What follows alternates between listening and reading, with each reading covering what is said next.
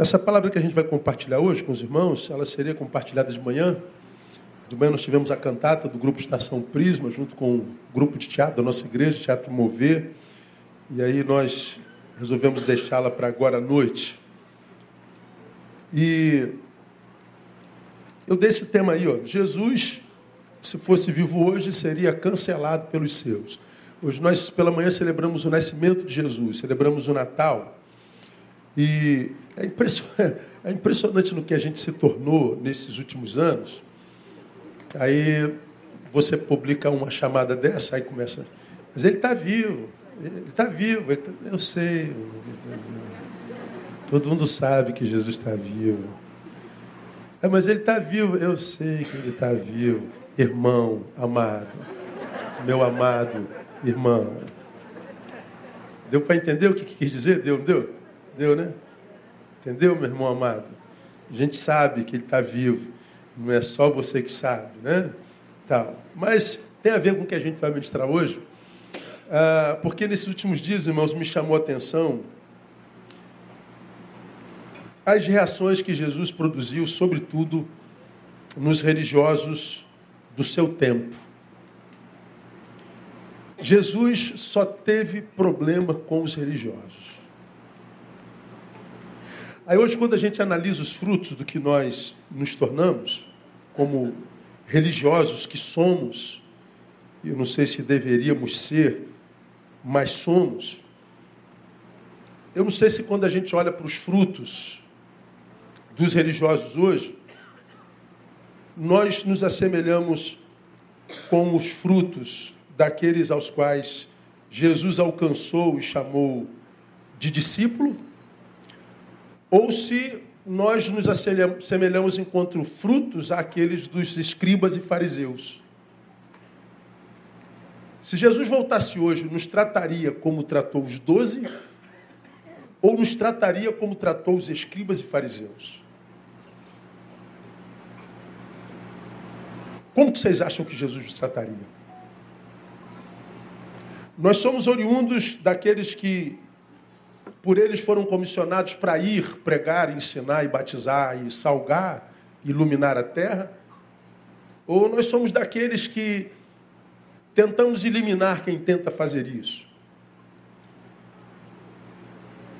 Quero ler alguns textos com os irmãos, eu li de manhã, mas eu vou ler depois, eu volto a eles.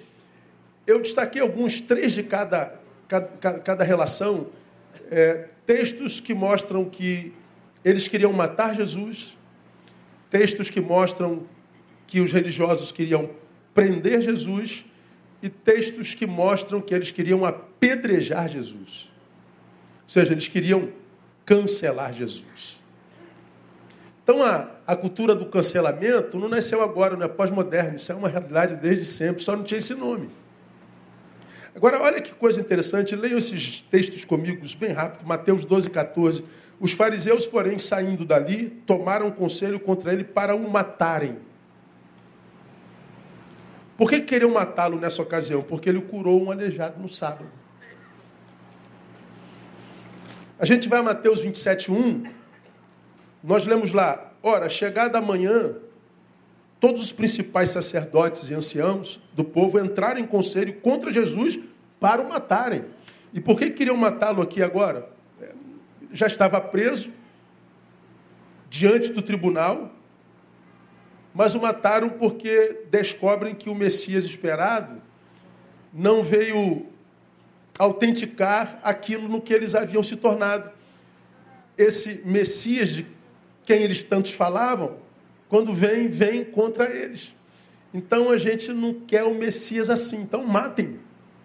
Mas tem mais um texto, João 5,18, que diz assim: Por isso, pois, os judeus ainda mais procuravam matá-lo, porque não só violava o sábado, mas também dizia que Deus era o seu próprio Pai, fazendo-se igual a Deus. Então aqui agora eles querem matar Jesus porque Jesus curou aquele, aquele aleijado do, do, do tanque de Betesda e quando ele se defende da cura, do bem feito a alguém, ele diz: Eu e o Pai somos um, mata esse miserável.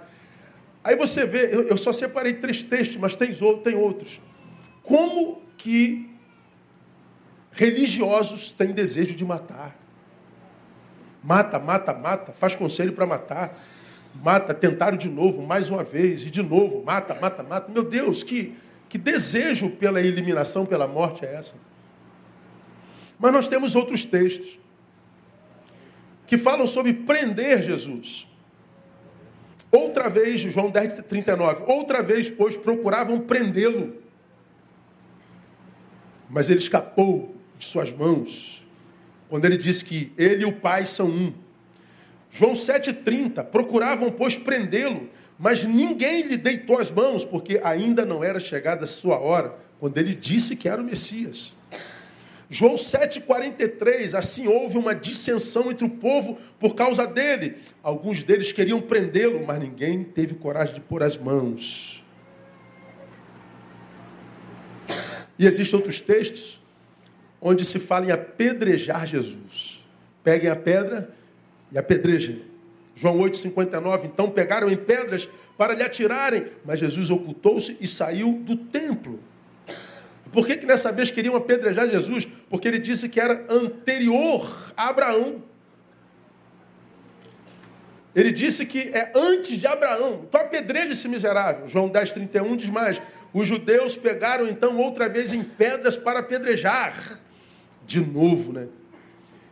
Jesus passou pela terra fazendo bem, Jesus passou pela terra sinalizando o reino do seu Pai, Jesus parou, passou pela terra curando enfermos, multiplicando pães, matando fome, ressuscitando mortos. Jesus trouxe é, é, é valorização à mulher, Jesus é, é, trouxe justiça, equidade, Jesus trouxe paz, alegria e amor.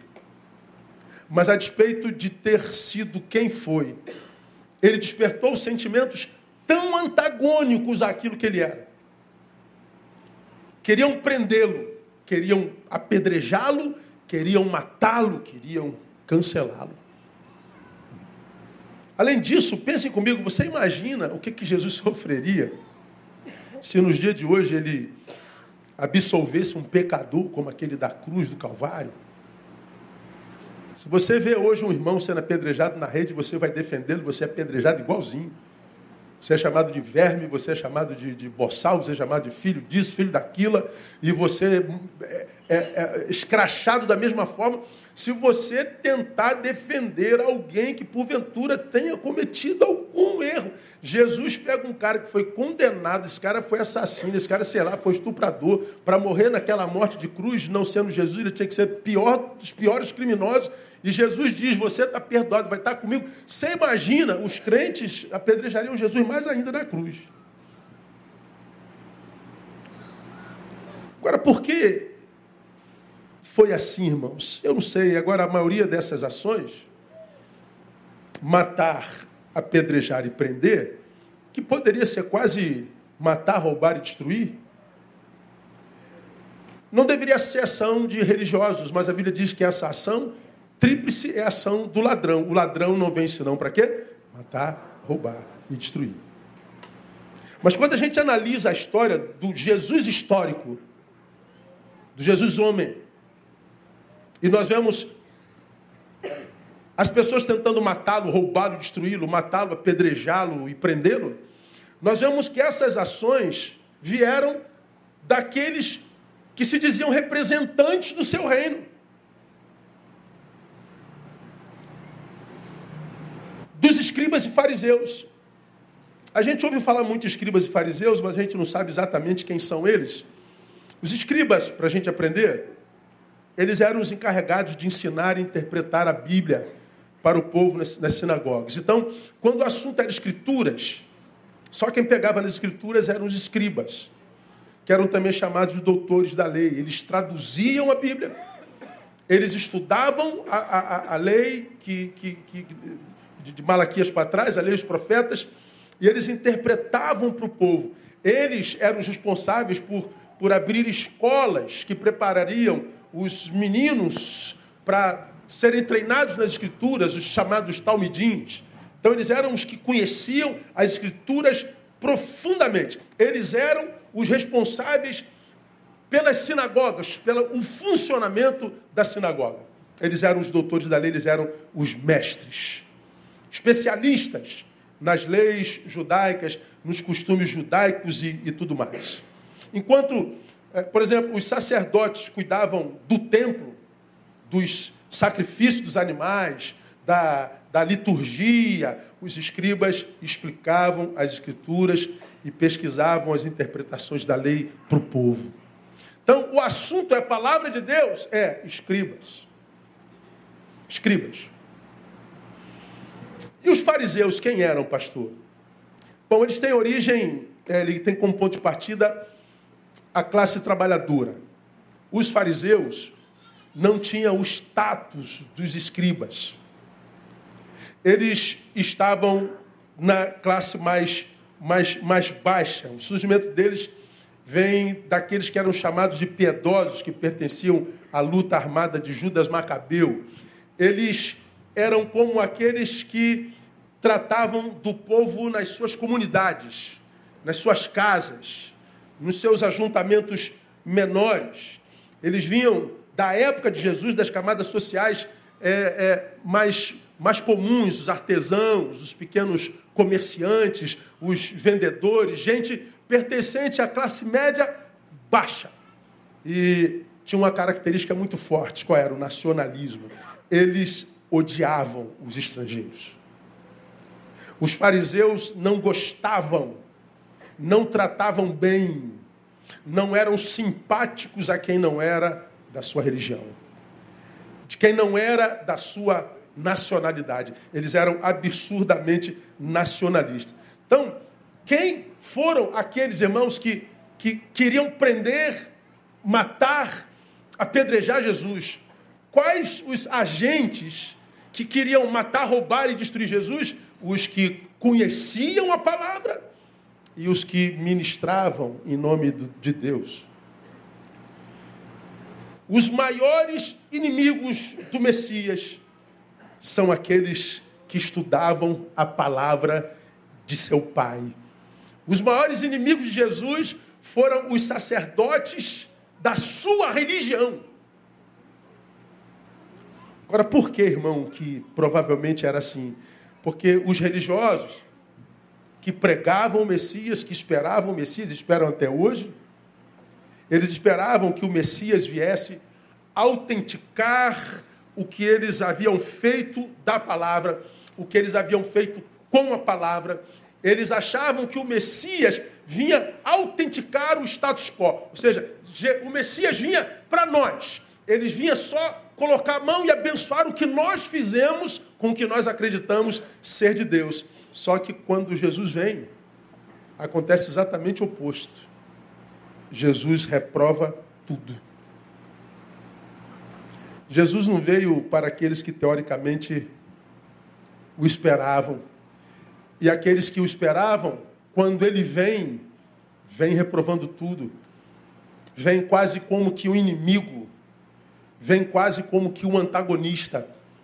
Então, embora você seja Messias, nós fingimos que não acreditamos que você seja, porque não é possível que os Messias que nós esperamos seja como você. Como você como? que ama, que sinaliza o reino, que perdoa, que cura, que salva, que ressuscita. Não! Você que reprova a, a forma como nós vivemos. Mas peraí, e os meus frutos todos? Bom, são frutos de Messias. Mas ainda que Messias se reprova a nossa conduta, nós abrimos mão do Messias. Jesus seria morto por aqueles que teoricamente o esperavam. Por isso que eles queriam matar Jesus. Por isso que eles queriam prender Jesus. E é interessante, irmãos, que Jesus não teve problema com aquela gente que teoricamente não esperava, sabe, não pensava nele. Jesus não teve problema com aquela gente que não vivia com seu nome na boca. Jesus só teve problema com aquela gente que vive na sua religião. Gente como, por exemplo, a gente da nossa religião. A gente vive uma religião que, da qual a gente, a, a, gente se refere o tempo inteiro. Ah, eu vou para cá, mas senti de Deus, eu vou para lá. A gente está sempre com, com as posturazinhas religiosas. A gente não consegue viver, por exemplo, a normalidade de entender que Deus é comigo, mesmo que eu não cite o nome dele uma vez no dia. A gente não consegue é, sentar na mesa com alguém e comer o pão com singeleza de coração, sem que a gente diga assim: ó, para tudo, vamos agradecer ao Senhor. Como já aconteceu comigo no restaurante, eu estava no restaurante há bem pouco tempo atrás, almoçando, e fui almoçar com um pastor nosso que estava aqui. Aí, depois que, que eu acabo de almoçar, o pastor vai embora, eu vou pagar uma conta ali no shopping, almoço aqui no shopping, durante a semana e domingo também. Aí, na loja, ele me conta assim, pô, pastor, desculpa me meter na sua vida. falei, desculpa. Pô, eu almocei lá, vi o senhor almoçou e o senhor não orou na hora da oração. Aí, na, minha alma, irmão, você não sabe o que, que eu penso, assim, né? Aí na minha alma eu peco, assim, com a vontade de responder o que eu gostaria, mas aí tem um tal do negue-se a si mesmo, não tem? Aí eu me nego a mim mesmo, né? Aí finge que eu sou um pastor maravilhoso, que eu entendo tudo e tal. Eu falei, é, irmão, é, mas é quando eu oro, eu, eu acordo, eu oro ao Senhor, digo assim, Senhor, muito obrigado pelo acordei e por tudo que tu já preparaste para mim durante esse dia. Eu te louvo porque eu sei que eu vou tomar café, eu sei que eu vou almoçar. Eu sei que o Senhor vai me livrar do homem mau, do homem perverso. Eu sei que eu vou jantar. Eu sei que eu vou ser bênção na vida de alguém. Eu sei que esse dia já está pronto há muito tempo. E por esse dia eu te adoro e te bendigo. Aí eu perguntei para ele assim: ah, Como está a tua vida de oração, irmão? Silêncio. Deixa abençoe, tá, irmão? Boas compras. Não, eu não vim comprar nada, não. Aí você veio fazer o quê? É. Jesus ama os crentes, irmãos. Mas nós está difícil de amar. Tá, tá assim, nós estamos chatos demais. A gente vive com Jesus na boca, mas nem sempre a gente vê Jesus no coração, nos atos, nas atitudes. Nós somos a única religião que fala de religião o tempo inteiro. Nós somos os únicos religiosos que vivem vomitando a nossa religião. E a gente acha que viver a religião do Cristo é verbalizar a religião, do Cristo. A gente acha que ser de Deus é falar de Deus o tempo inteiro, andar com o nome de Deus na boca. Bom, os escribas e fariseus andavam com as escrituras na boca. Para você ter uma ideia, para um sujeito se tornar escriba, ele tem que estudar desde a mais idade. Ele aprende a falar na língua, no, no Pentateuco. Menino vai aos dois anos para a escola e aos dez anos ele já sabe o Pentateuco inteiro de có, de Gênesis a Gênesis, Gênesis, Êxodo, Levítico, Números, Deuteronômio. Cinco livros de có. Os meninos que se sobressaírem no estudo das Sagradas Escrituras, eles continuam, depois dos dez anos, e se chamam talmidins. Os talmidins, ao se formarem aos 17 anos, já sabem todo o Velho Testamento de có. Esses viram doutores da lei. Conhecem tudo a respeito das Escrituras. Mas me parece que conhecer tudo a respeito das Escrituras não revela o Messias a eles. Eles sabem tudo a respeito das Sagradas Escrituras, mas quando o verbo que eles estudaram a vida inteira se faz carne, eles não reconhecem nessa carne o verbo. E eles querem matar o verbo. A palavra que eles liam agora está diante deles em pessoa. E eles querem matar a pessoa que é o verbo encarnado. É uma incongruência. Agora, pensem comigo, irmãos. Matar Jesus. Vou separar três textozinhos para a gente entender a cabeça do religioso.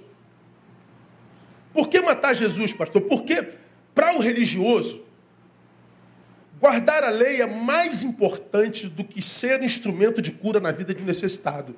Por isso que quando a gente lê Mateus 12, 14, onde nós já lemos, os fariseus, porém, saindo dali, tomaram conselho contra ele para o matarem. Mas peraí, peraí, religiosos, escribas, fariseus, doutores, por que vocês querem matar Jesus? Ele curou um aleijado no sábado. Oh! como que ele pode fazer um negócio desse num sábado? O que foi, irmão?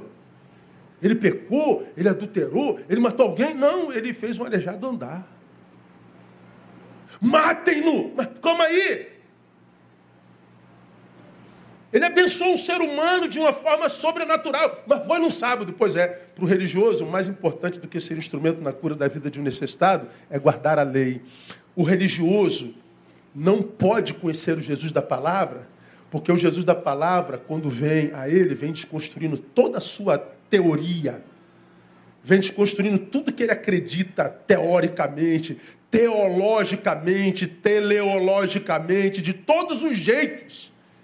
Porque na cabeça do Messias do Evangelho, a, o ser humano é anterior a qualquer lei, a qualquer doutrina. Ele é superior a qualquer outra necessidade. Quando o assunto é gente, para tudo. Tudo perde sentido. Mas na cabeça do religioso, não. Ele não consegue celebrar a cura de um necessitado. Ele não consegue celebrar a ascensão de um, de um igual. Ele não consegue celebrar com alegria que não seja sua. Mas ele se acha de Deus porque ele está dentro das quatro paredes. Ele não tomba nem, não abre mão.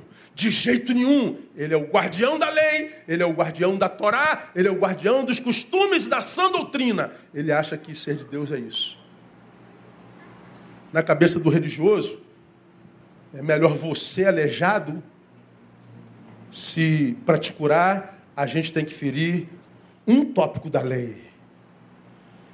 Porque ele não tem prazer no prazer de outrem. Ele tem prazer nas letras, porque ele é frio.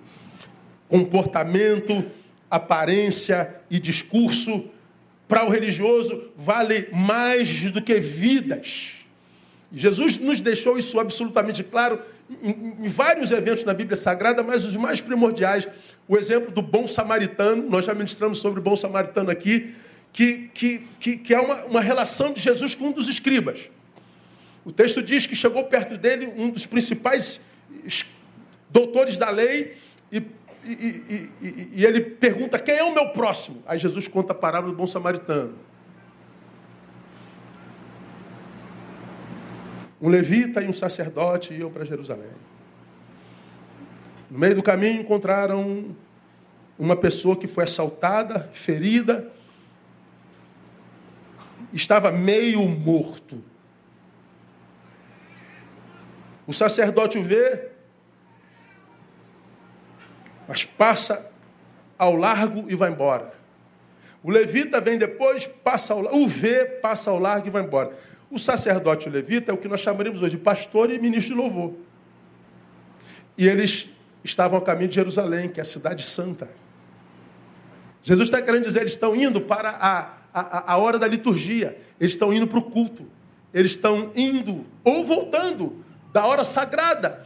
Mas como para eles a lei, o, o sagrado é sempre transcendental, ou seja, ser humano tem pouco valor, eles estão vendo que o homem está meio morto e, portanto, a ausência dele, a omissão dele pode concluir a morte desse homem, eles ainda assim passam largo, porque cantar uma música para Deus, estudar a Bíblia, ler a Bíblia, ficar ali na, na, nas, nas liturgias deles, é mais importante do que a necessidade de ser humano. Mas, nessa mesma história, Jesus diz para o doutor da lei: vem um, um incircunciso, um samaritano, vem um perdido, um arreligioso, vem um daqueles que o sacerdote levita chamariam de perdido.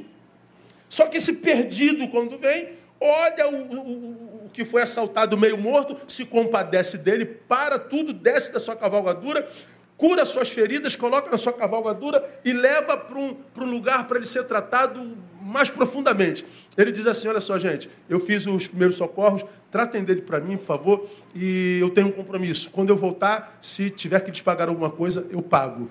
Mas cuida dele. Aí Jesus pergunta ao doutor da lei: quem é o próximo desse necessitado? Os religiosos ou o incircunciso samaritano? Ah, foi esse imundo samaritano. Aí Jesus diz para o doutor da lei: então seja um imundo, igual esse samaritano. Jesus, Jesus diz para o religioso: vai tu e fazes o mesmo. Ele está dizendo: o que eu quero de vocês, religiosos, é que vocês sejam como esse mundo samaritano, que ele pode parecer aos olhos de vocês imundo, a religioso, contra a religião, ateu, mas ele é cheio de misericórdia. Vão lá e fazem o mesmo. É por isso que os religiosos odiavam Jesus.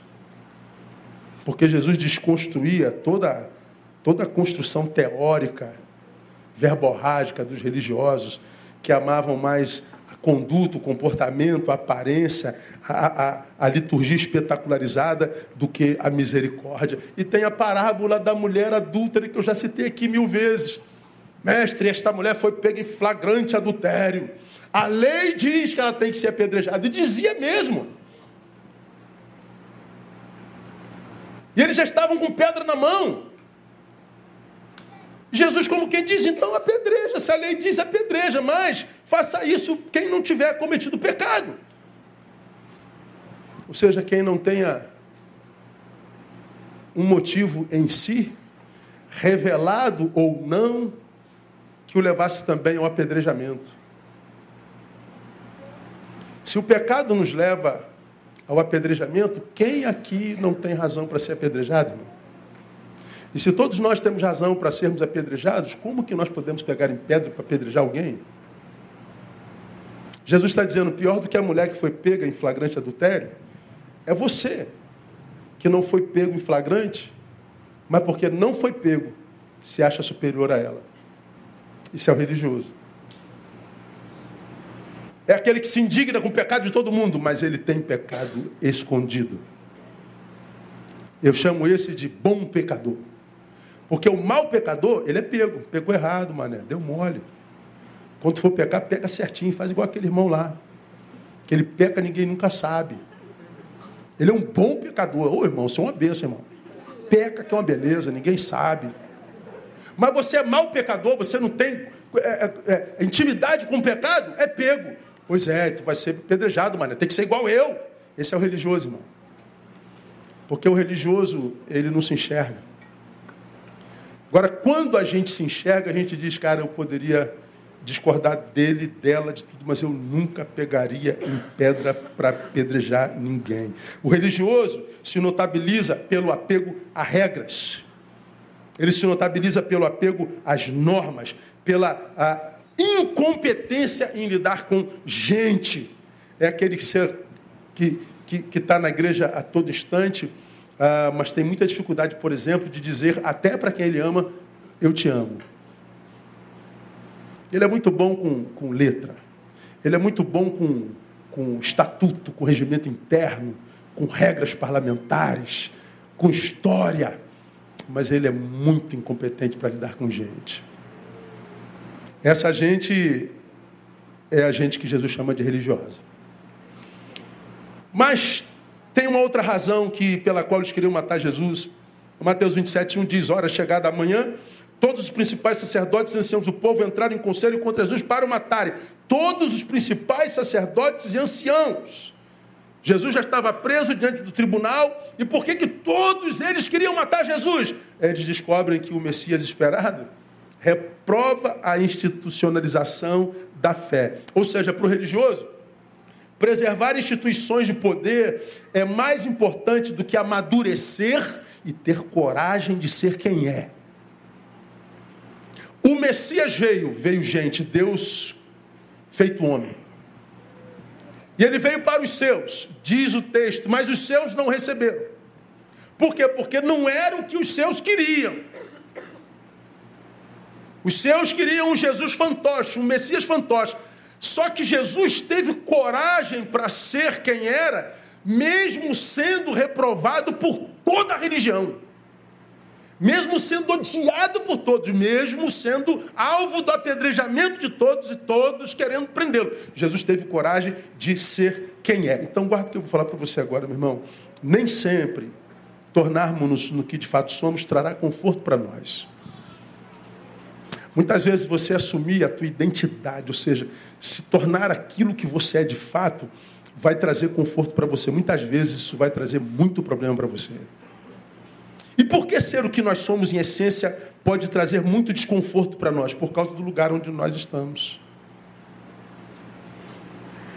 Numa comunidade religiosa, ser quem é, e principalmente se você for alguém diferente do normal, é ser taxado por algum pseudônimo. A gente pega aquele cara que chega aqui na igreja com o braço todo tatuado e com um bagulho aqui no nariz, como é o nome disso aqui que bota aqui? Piercing, bota no nariz, e, e o outro tem outro aqui na, na, na, na parada aqui, e outro tem um dread gigante.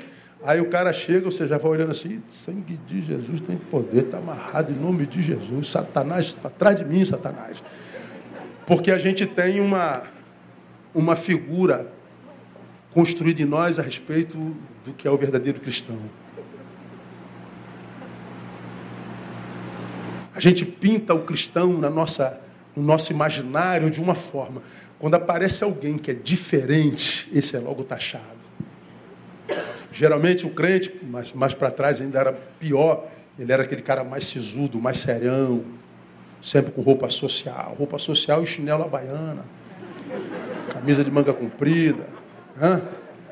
Cara, isso é consagrado pra caramba, isso é o cara de Deus, olha lá, figura de crente e tal. Aí daqui a pouco aparece o crente moderno com aquela calcinha apertada, toda rasgada na canela. A gente diz, Ih, essa calcinha apertada aí. Essa calcinha aí, não sei não, hein, meu? Tá amarrado. Pois é. Porque nós temos uma imagem aqui no nosso imaginário. Você, diferente do sisudão, é o extrovertido que está sempre feliz, está sempre rindo. Você que está de bem com a vida. Aí, como a gente já ouviu aqui de alguém, pô, esse cara vive rindo, nem parece crente. Mas como assim? Crente vive chorando, meu? Viver rindo não parece crente? Crente vive como? Como? Se você não concorda com a ideologia daquele grupo com o qual você se identifica existencialmente, mas sua ideologia não é, é de acordo com a dele, para você assumir-se como, como você é, você tem que se preparar, inclusive, para ser rejeitado e posto para fora para ser morto nos afetos deles, para ser preso do lado de fora da cultura deles. Jesus, ele assume a sua identidade e, e, e a, a, sua identidade incomoda o status quo, incomoda os religiosos. Por isso, sermos o que verdadeiramente somos requer coragem e disposição para experimentar perdas e rejeições. Pois é, o religioso, ele não tem coragem de fazer isso. Aonde ele entra, ele se adequa, é o crente camaleão. Se todos dizem isso, ele diz isso. Todos usam isso, ele usa aquilo. Se todos concordam nisso, ele concorda nisso. Ele nunca, ele nunca discorda. Porque ele é aquele que some na massa. Ele é o despersonalizado. Por isso que os religiosos, quando viram Jesus entrando, desconstruindo tudo, ao invés de, de forma madura, de forma honesta, entender que o Messias reprova tudo que nós somos, então nós é que temos que mudar. Eles queriam eliminar Jesus. E hoje é muito fácil de acontecer isso, irmão. Isso está acontecendo muito com os nossos adolescentes. Vai começar a briga aqui agora na, na, na, na internet, quer ver? Ah, por exemplo, nossas universidades hoje, elas formam mais militantes do que pensadores. Só que você não pode dizer isso. Porque dá, dá briga, dá ruim. Então, se há um lugar onde há unanimidade, é, são nas nossas universidades, principalmente federais. Todo mundo pensa igualzinho. Aí, quando nossos filhos entram na Universidade Federal, o que, que acontece? Daqui a pouco, você que é pai já começa a não prestar mais. Você que é mãe já passa a ser uma chata. Se seu irmão pensa diferente, é a tua família que já não está te entendendo mais. Aí nós temos que ouvir todos os dias pais e mães pedindo misericórdia, oração, pela filha, que chegou aos 17, 18 anos e está completamente transformada. Completamente deformada. Deus não presta mais, papai não presta mais, mamãe não presta mais, a família não presta mais. Agora, quem é que vale muito? Aquela amiga e o amigo com o qual ele passa duas horas na faculdade todo dia. Que ele não sabe aonde mora, de onde vem, não sabe nada. Só que está sendo bombardeado por ideologias para um jovem nosso sobreviver a essa cultura que unifica pensamentos, tem que ter muita personalidade. Para sua filha, seu filho de 16, 17 anos, sobreviver a essa deformação, ele tem que ser muito grande.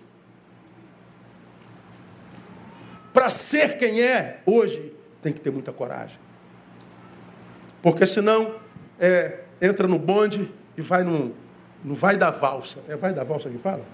É, né? vai, no, vai no bonde. Por onde que o bonde está tocando? Nossos filhos vão. Por quê? Porque nós precisamos ser aceitos. Nós precisamos fazer parte, de experimentar o senso de pertença. Aí a, a gente vê tanta gente que está no lugar com o qual não concorda 100% mas que não tem coragem de dizer que não concorda para não ser rejeitado. Aí eu digo para você que está aqui jovem, de repente me ouvindo, você pode não concordar com aquilo tudo lá, mas você se cala, você tem dificuldade de se posicionar com medo de ser rejeitado. Você está fazendo mal a você que você só vai perceber quando essa fase de juventude passar. E ela passa num piscar de olhos, fique tranquilo. Você vai ver que é, essa época que você se recusou a ser quem você é, com medo de ser rejeitado por gente que você nem conhece, é uma época que vai te fazer falta lá na frente, no tempo que você for mais maduro. Você vai ver que, como grande parte desses que você tem medo de por ele ser rejeitado, ah, você vai se perceber uma pessoa que vai chegar aos 30, 35, mas você vai perceber que ainda não está formado. Você vai perceber que a, a, maturidade chegou, que a idade chegou, mas a maturidade não. A, a consistência para suportar dor, adversidade, críticas, abandono. Ah, você não tem essa consistência. Eu fico impressionado com a fragilidade do homem contemporâneo. Eu fico impressionado como que a opinião alheia é valorizada pelo ser humano contemporâneo. Como que uma crítica faz tão mal? Fica bombardeando no seu peito, na sua cabeça por semanas, meses e anos. Como que nós somos reféns da opinião alheia? E, e, e eu não consigo entender um negócio desse. Por que, que o que o outro pensa de mim é tão importante? Simples. Porque eu não tenho consciência do que sou de verdade. Aí você diz que eu sou burro, eu assumo isso como verdade, eu sou burro. Eu ouço, você não vai dar em nada, né? Aí eu acredito que eu não vou dar em nada. Você é um, é um miserável, eu acredito que eu sou miserável. Você é um incompetente, você não vai chegar a lugar nenhum. Eu acredito nisso. E a pessoa vai carregando essa verdade que um outro disse a respeito de mim. Que na verdade é a verdade dele, mas não minha. Mas eu estou vivendo a verdade dele. Por quê? Porque eu não tive coragem de me assumir para ser aceito.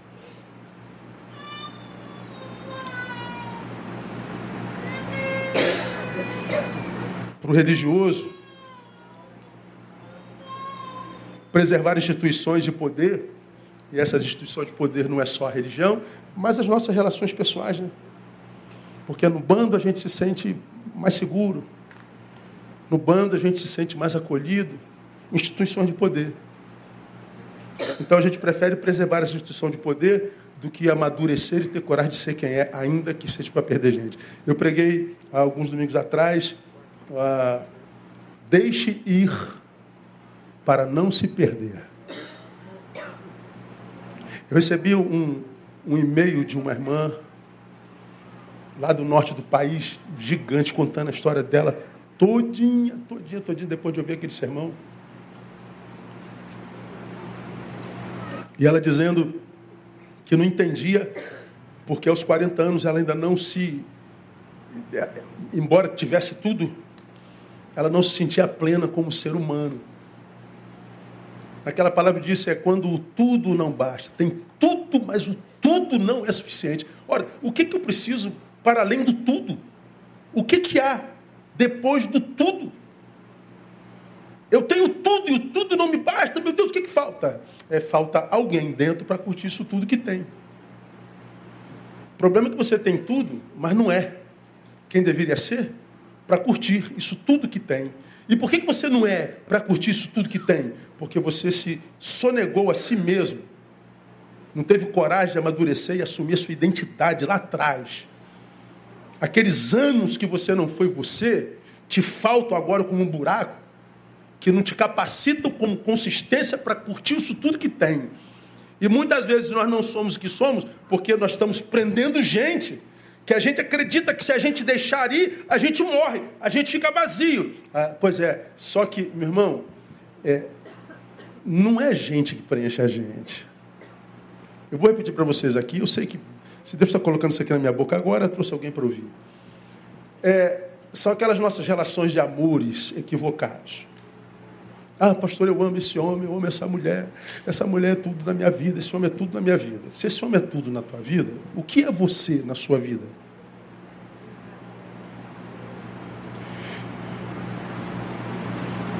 A taça é você. Essa água é o teu companheiro. Pastor, esse homem é tudo na minha vida, é água. Essa mulher é tudo na minha vida, tá? Se ele é tudo na tua vida, o que é você na tua vida? O que há de você aqui? Oh, eu nunca pensei nisso. Aí se esse tudo sai, o que, que sobra na taça? Hã? Nada. Cadê você? Onde é que você está? Deixou de ser taça? Não, mas é um vazio. Aí você diz assim: eu estou assim porque ele foi embora. Não, não é porque ele foi embora. É porque você nunca esteve aqui. Essa falta é de você, não é dele.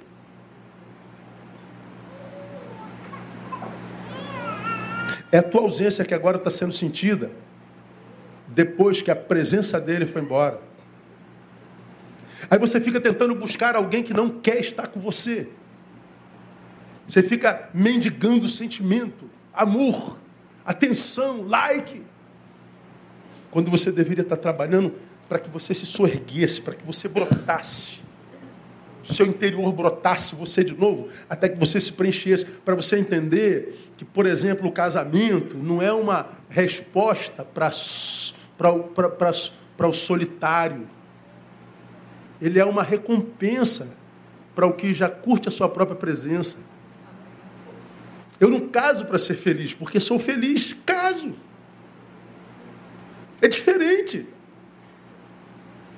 Então, ou a gente amadurece para que a gente se sinta bem só, ou não haverá ninguém nesse mundo que consiga preencher o seu vazio.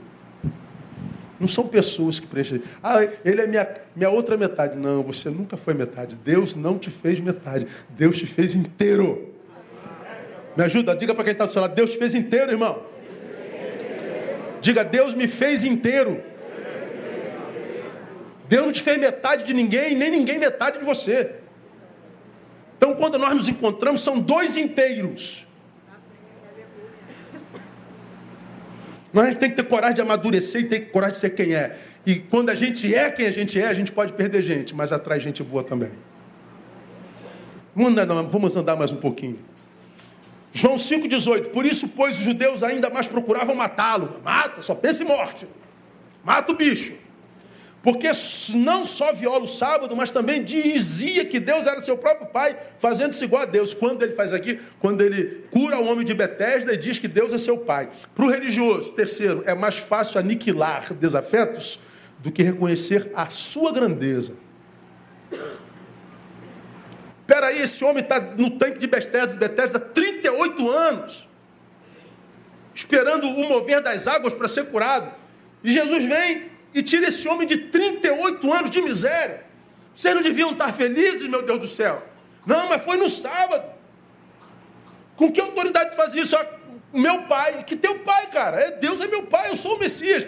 Bom, eles ficam com raiva de Jesus e ao invés de reconhecer a grandeza de um Jesus que cura alguém que espera um milagre há 38 anos, eles querem aniquilar Jesus. Porque é mais fácil aniquilar desafeto do que reconhecer a sua grandeza. Pare e pense aqui um pouquinho, você que está aqui. E você que é desses que vive apedrejando todo mundo, se metendo na vida de todo mundo, palpitando na vida de todo mundo. Num discurso que eu não posso ficar calado, eu tenho que falar, eu tenho que. Ok, você diga o que você quiser você. Ah, pense em alguém que você está batendo esses dias todos. Vê se você consegue fazer um elogio para ele.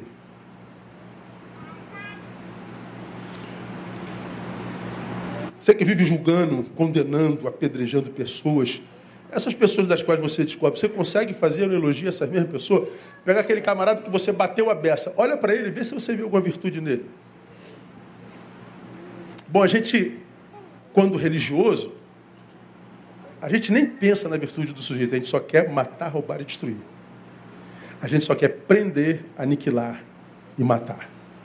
E apedrejar.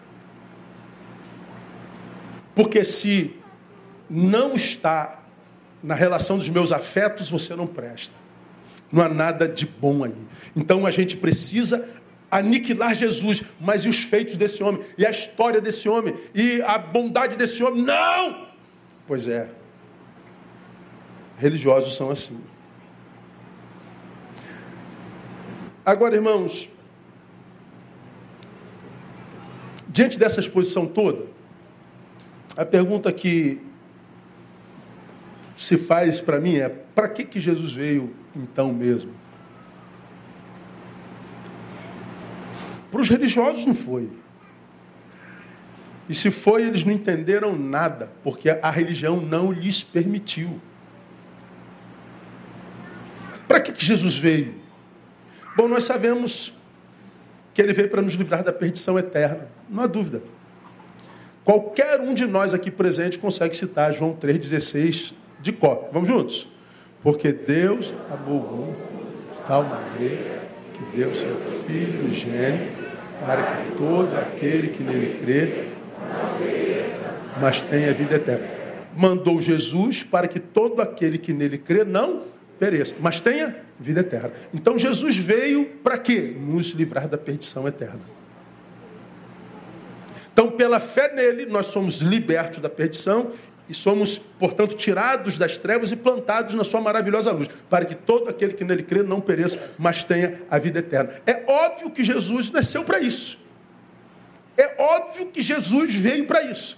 Mas, à luz do que nós estamos expondo aos irmãos, acredito que Jesus também veio para além disso. Ele veio para nos livrar, primeiro, dos males que a religião pode produzir em nós ainda que em nome dele.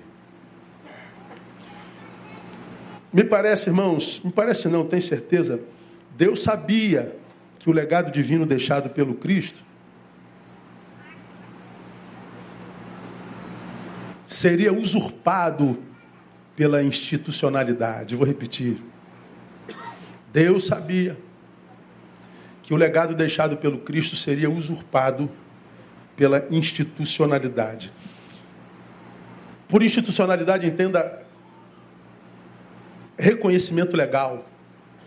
Deus sabia que o sacrifício do Cristo, o nascimento virginal, a missão do Cristo, seria requerida como direito legal de alguém. A religião fez isso.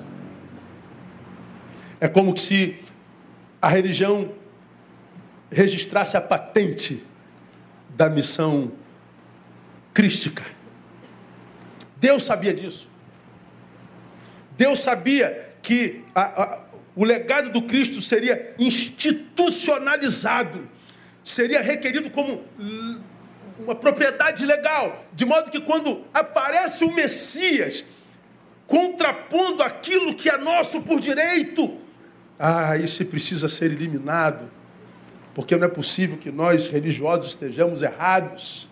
E esse aí, filho do seu Zé e da Dona Maria, nascido em Nazaré, vem alguma coisa boa de Nazaré? Diziam eles. Conhece algum filho de seu Zé e Dona Maria que tenha sido outra coisa que não pedreiro, carpinteiro? É, a gente conhece um filho do seu Zé e da Dona Maria que é também filho do Deus Altíssimo, o Senhor do universo. Mas os religiosos não conseguem ver grandeza no filho do seu Zé e da Dona Maria, porque ele confronta o nosso direito. Que direito religioso? Quando é que a religião é usurpada? Quando é que o legado do Cristo é usurpado pela institucionalidade? Ah, quando a mudança de religião não trabalhou em nós também misericórdia. A nossa religião é uma religião que fala de conversão. Alguém quer aceitar Jesus? Alguém quer aceitar Jesus? Eu quero. Então você se converteu. Então você muda de religião. Você, quando aceita Jesus hoje, automaticamente você está abraçando uma religião. Aceitou Jesus na Igreja Batista Betânia. Ah, provavelmente vai ser discipulado aqui, vai ser batizado aqui vai virar batista. Mesmo que você nem saiba o que é batista. Se foi na Assembleia de Deus, você vira assembleiano. Se foi lá na Universal, você vira universal. Se você foi na Metodista, vira metodista. Automaticamente, quando eu abraço Jesus, eu abracei inconscientemente uma religião. Agora eu pergunto a vocês: vocês acreditam que esse era plano de Deus?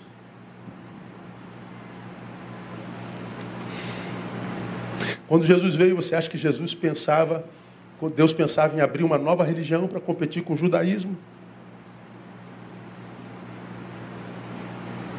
Para competir com os muçulmanos?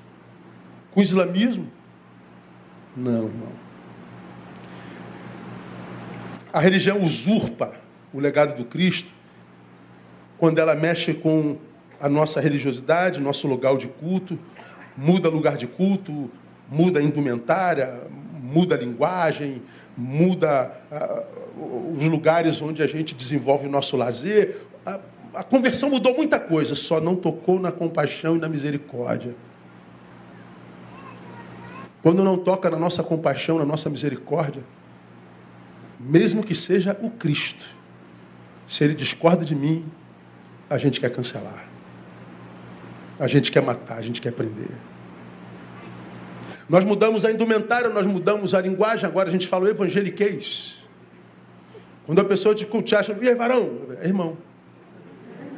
Ô varão, ô, ô a paz, querido, é irmão. Ô amada, é irmão, é irmão, é crente. Nós temos o nosso evangeliquez. Nós estamos cumprindo o ID de Jesus. Cumprir o ID, o que é isso? É só crente, nós temos o evangeliquez. Mas se você se mostra um evangélico, ou seja, alguém que foi alcançado pelo evangelho de Jesus, mas você não tem essa roupagem, você não tem esse comportamento, essa, essa, essa construção imaginária, então ah, ah, você quase que é reprovado. Porque ah, nós, na religião, mudamos tudo, mas nem todos na religião é, muda a sua cosmovisão, a forma de enxergar o outro, de enxergar a vida, de enxergar o necessitado de se enxergar. Nós continuamos a fazer opção pela condenação e pela eliminação. Vou dar um exemplo para vocês. Quando esse banner foi postado na, nas redes, aí um amigo meu printou um comentário que diz assim, ó, o cara diz assim, ele bota uma carinha de riso, estava demorando para usar o púlpito para defender o Kivitz. Aí botou duas carinhas de riso e disse, normal.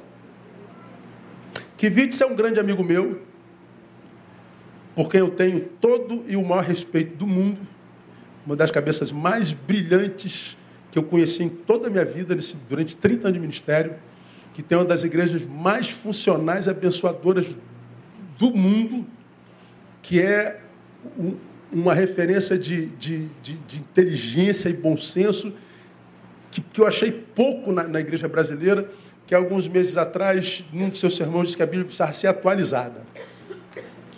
O mundo desabou. Foi ameaçado, os crentes acabaram com ele. Pastores de tudo que é denominação gravaram vídeos e tal. falei, meu Deus, quanto ódio, quanta inveja.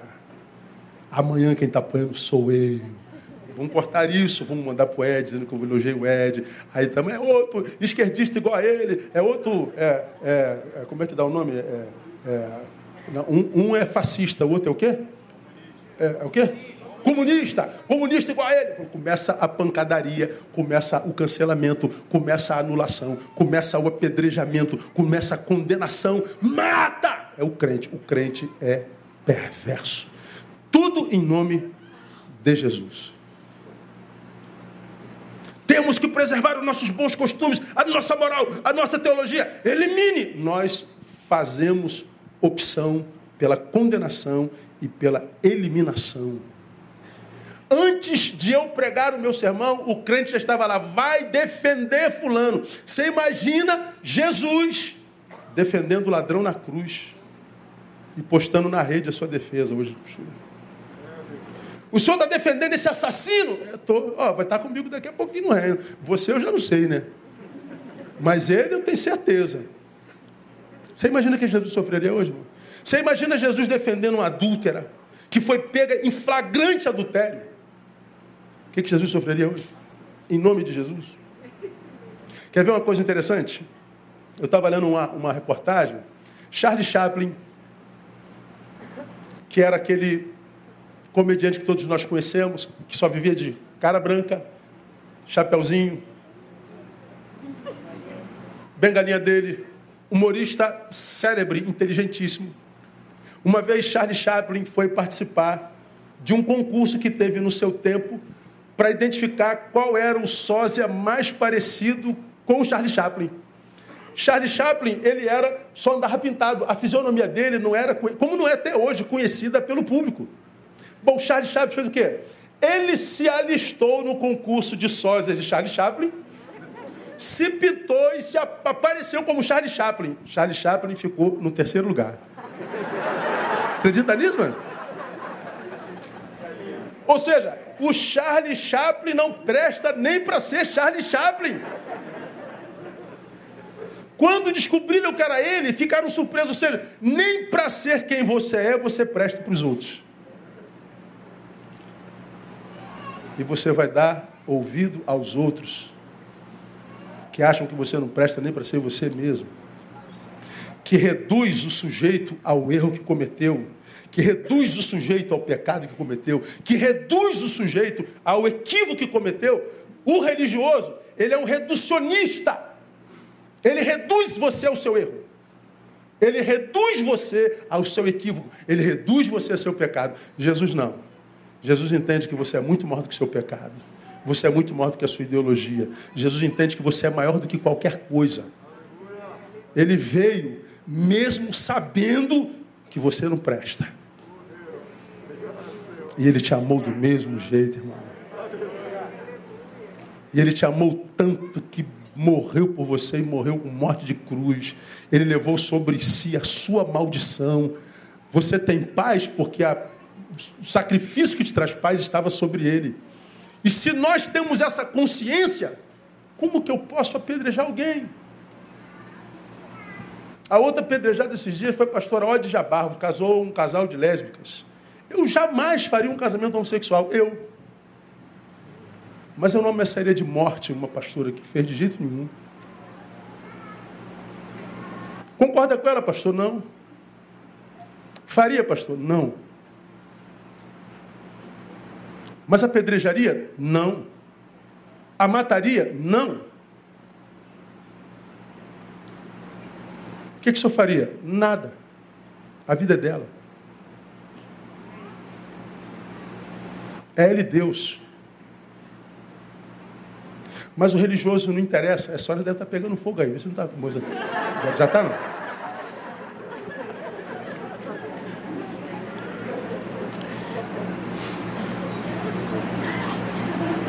Quando Jesus veio, ele veio nos salvar do pecado que nos levava à perdição.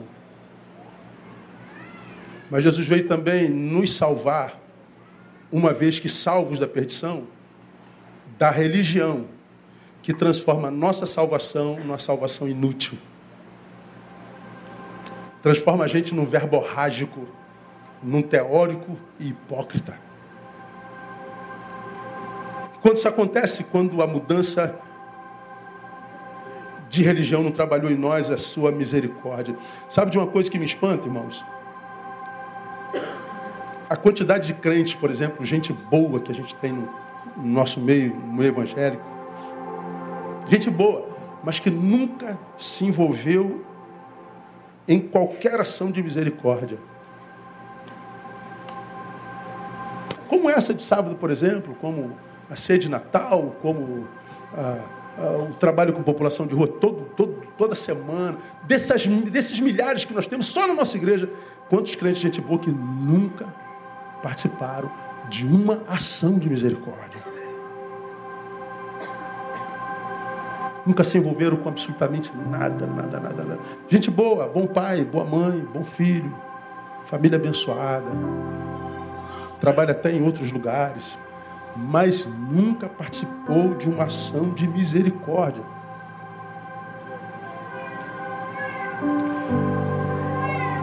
De repente você que está aqui é um desses e a minha pergunta para você seria: o que, que você diz para si mesmo quando você se pergunta por que você não participa de ação de misericórdia nenhuma?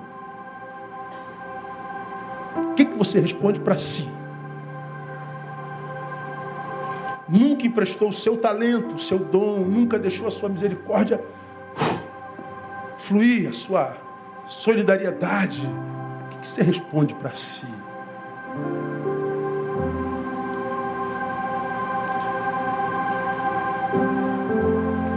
A religião faz mal para a gente quando ela não chega na nossa misericórdia. Vou terminar. Ela faz mal quando ela não trabalhou em nós o que eu vou chamar de justiça. Pode explicar, pastor? Posso. Justiça, sobretudo, no juízo que imprimimos sobre o outro. Herege! Não, peraí, peraí. É uma fala que, com a qual você não concorda? Já... Tá, tá, tá certo, direito seu. Mas vem aqui para trás, vamos ver o que tudo que foi dito em 30 anos. Pega o somatório de tudo que foi falado e diga, é um herege mesmo? Não.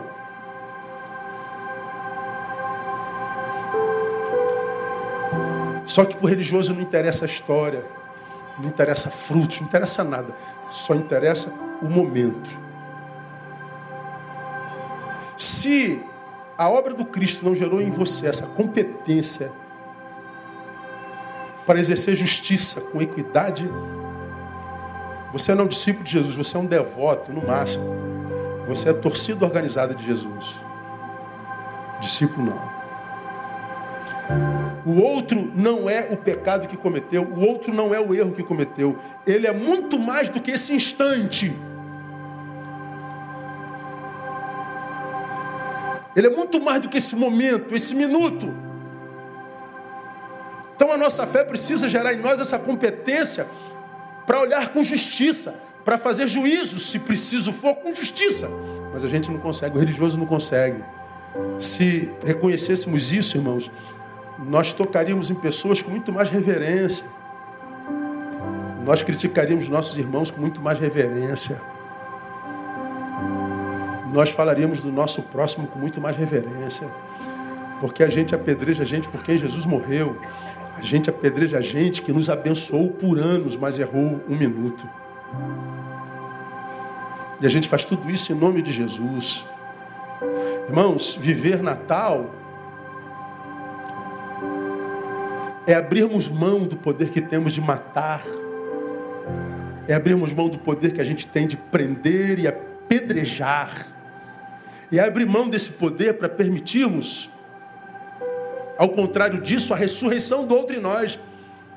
Apedreja essa adúltera. Jesus, apedreja, se você não tem pecado, apedreja. Não apedrejou? Então também não apedreja. Então levanta, minha filha, vai, não peques mais. Jesus dá a oportunidade da pecadora, pega em flagrante adultério, pecado e erro, de ressurgir. Viver Natal é usar desse poder e não te apedrejar. Mas não adianta, não adianta pregar isso para o religioso. Ele vai sempre ter uma razão para apedrejar. Eu desisti de pegar, pregar para religioso há muito tempo. Porque não adianta, pérolas aos porcos. Mas Natal, nós estamos celebrando Natal, é isso, é a ressurreição do outro em nós. Natal, como eu disse manhã, é Deus mergulhado. É o mergulho de Deus na história dos homens. Por que, que Deus mergulhou na história dos homens? Porque esse Deus mergulhador espera que sejamos Natal na vida dos outros. Natal vem de nascer. Deus espera que a nossa ação como discípulos dele faça nascer alguma coisa boa no coração dos homens, nascer como, por exemplo, de novo a esperança. Porque a gente está perdendo a esperança em tudo. A gente não acredita mais no amor. A gente não acredita na bondade sem segundas intenções. A gente não acredita que tem alguém ajudando a gente sem que depois vai meter a mão na gente. A gente não acredita que pessoa seja de boa intenção. Ih, está querendo o quê? A gente precisa ressuscitar essa fé no outro. Ah, pastor, mas eu já acreditei demais no outro e o outro me machucou demais. Pois é, o pior machucado foi roubar de você essa graça de continuar crendo, de continuar amando. Como eu já disse aqui, eu prefiro amar e ser traído do que não ter o privilégio de amar. Pastor já se decepcionou um bilhão de vezes. De vez em quando, ah, estou decepcionado com o pastor Neu. Imagina eu, hein? Você tem um pastor, eu tenho quatro mil ovelhas. Quem se decepciona mais? Pensa aí. Hum, é, o outro não é motivação para que eu continue. O outro é um, é um campo a ser alcançado. Mas a gente faz porque é, é o que a gente nasceu para fazer. O que, que você nasceu para fazer, vai lá e faça. Independente do reconhecimento dos outros, da crítica dos outros, do aplauso dos outros. Vai lá e faça. Cumpra a sua missão. Seja Natal na vida de alguém. Esse Deus mergulhador espera que nós sejamos Natal da vida de alguém, que ajudamos a nascer de novo alguma coisa boa entre os homens. Então, terminando minha fala, se você está na relação dos eleitos e dos salvos, Trabalhe duro, meu irmão. Mas trabalhe duro para que você não sucumba à tentação da religião que troca misericórdia por sacrifício e juízo. Porque é muito mais fácil subir um monte para orar, porque a gente se sente mais crente, do que perdoar o irmão que nos ofendeu. Como eu falei, é muito mais fácil falar em línguas estranhas do que dizer bom dia para um desafeto.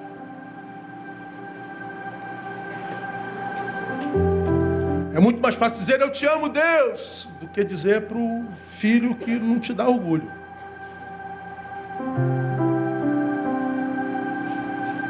Não sucumba à tentação da religião que troca acolhimento pelo desejo de julgar, pelo desejo de condenar, pelo desejo de apedrejar, pelo desejo de matar. Porque quando a gente faz isso em nome de Deus, a gente tem a sensação de que a gente está zelando pela boa doutrina, que a gente está zelando pela moral, que a gente está zelando pela nossa história, que a gente está zelando, mas você está zelando matando, apedrejando.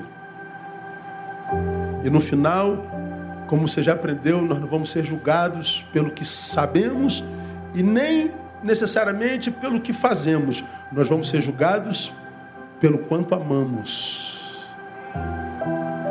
No final, você vai entrar, Neil Teixeira Barreto. Sim, Senhor. Ó, oh, sou formado nisso, nisso, nisso, que estudei. Ó, oh, eu fui pastor de uma igreja que. Não, não, não, não. Quero saber quanto que você amou, Neil. Você não era de Deus? Deus não é amor? É. Quanto que você amou, Neil? Ah, eu amei a tua palavra, porque quando alguém falava da tua palavra, eu quebrava ele. Quando alguém. Eu que. Não, não, não, não. não. Gente reverencia a palavra, a gente guarda nossas coisas, mas a gente só ama pessoas. Né? Não se ama coisas, a gente ama pessoas. Né? Mas Deus não podia amar aquela pessoa. É disso que eu estou falando, né? Então, meu irmão, eu tenho, rapaz, eu tenho vontade de dizer tanta coisa nessa rede, eu tenho tanta vontade de abrir minha boca assim. De, tem noção. Às vezes assim, ah, se posiciona né, sobre alguns assuntos. Não. É, não adianta, ninguém ouve. Só falo onde há ouvidos.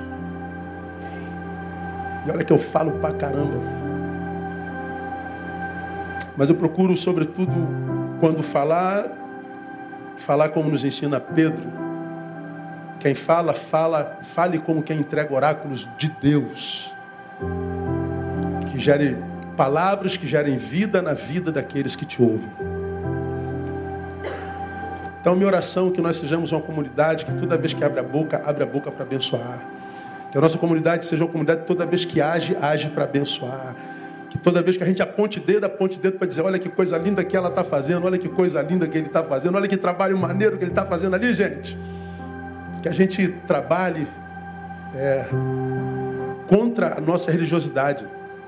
Porque me parece que até hoje, desde sempre, os maiores inimigos de Jesus são aqueles que se dizem seus.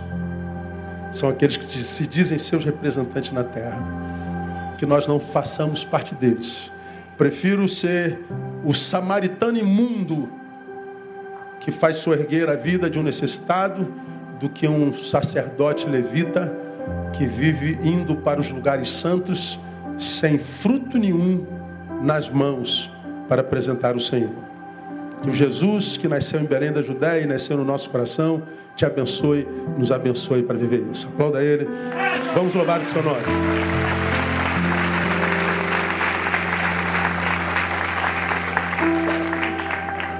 Vamos ficar em pé? Vamos cantar uma música ainda é cedo. É. E a vida que eu vou viver Sabe tocar, João? Se não sabe, eu pego aí. Cruz vazia. Kleber Lucas não estava sozinho quando compôs essa música, não. O Neguinho é fera, né? Um, um, um, um compositor extraordinário. Eu queria que você orasse comigo essa canção. Essa canção que, que diz que depois dele nós queremos viver uma vida diferente da que nós vivemos. E a gente sai daqui com esse propósito. E a vida que eu vou viver agora é para um motivo bem maior que o meu. Porque quem vive para si perdeu o direito de viver. Porque nada do que Deus te deu, deu para você. Teus dons são teus, mas não para você. Qual o teu dom? O dom do ensino. Então você só encontra sentido no aluno. É o meu dom, o dom da misericórdia. Você só encontra sentido no necessitado. Deus me deu é meu, mas não para mim. O que Deus te deu é teu, mas não para você. Então trata de compartilhar o que Deus te deu com alguém. E você vai ver que a sua vida se significa totalmente. Tantos de vocês serão curados, tantos de vocês serão renovados no espírito. Quando você ver a alegria, viver a alegria de ver alguém voltando a sorrir por tua instrumentalidade. Vamos louvar o Senhor com essa canção.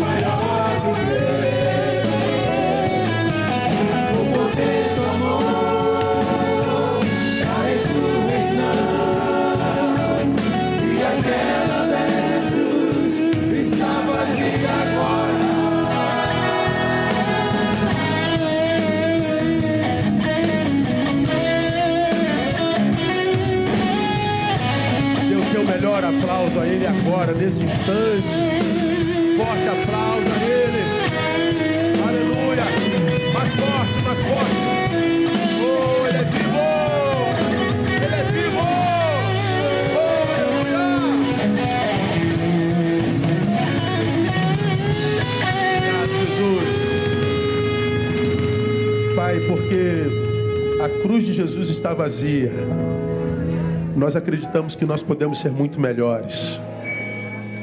Nós não queremos, ó Deus, uma vez salvos, sucumbirmos à tentação da religião. Nós não queremos ser como escribas e fariseus, sábios, mas gelados, que matam, que prendem e que apedrejam. Deus, nós queremos ser samaritanos, queremos ser nada aos olhos humanos mas instrumentos nas tuas mãos. Queremos passar, ó Deus, pela experiência de vermos pessoas ascendendo por nossa instrumentalidade. Queremos ser como bisturis nas mãos do médico, bisturis nas tuas mãos. Nós queremos ser usados para gerar vida na vida de tanta gente que não está conseguindo viver a sua vida plenamente. Ó Deus, todos nós temos problemas, todos nós carregamos alguma deficiência em nós.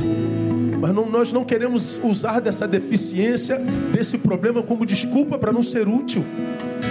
Então, ó Deus, tu sabes com quem tu falas nessa noite, tu sabes, ó Deus, quanta gente boa aqui que não está envolvida em atos de misericórdia. E a tua palavra diz: misericórdia quero. Então, ó Deus, gera em nós esse espírito de misericórdia de solidariedade, que nós não sejamos reducionistas, reduzamos aos nossos irmãos aos erros que cometem, que nós reduzamos os nossos irmãos aos equívocos que cometem, que nós reduzamos nossos semelhantes ao instante do erro. Não, Pai, nós queremos ter um senso de justiça mais aguçado. Gera em nós isso para a glória do Teu nome e para o nosso próprio bem-estar. Que agora a graça bendita de Jesus, Filho, o amor de Deus, nosso eterno, glorioso Pai, e a comunhão do Divino Espírito repousem sobre a vida de cada um de vocês aqui presente e todos vocês espalhados na rede social, espalhados pela face da terra, e que sejam sobre nós, desde agora e para todos sempre, sempre. Amém e aleluia. Aplauda o Senhor bem forte. Deus abençoe você, dá um abraço no teu irmão. Feliz Natal a todos. Quarta-feira eu estou aqui, domingo de novo. Que Deus conceda a você a melhor semana do ano no nome de Jesus. Vamos com Deus. Que Deus os abençoe.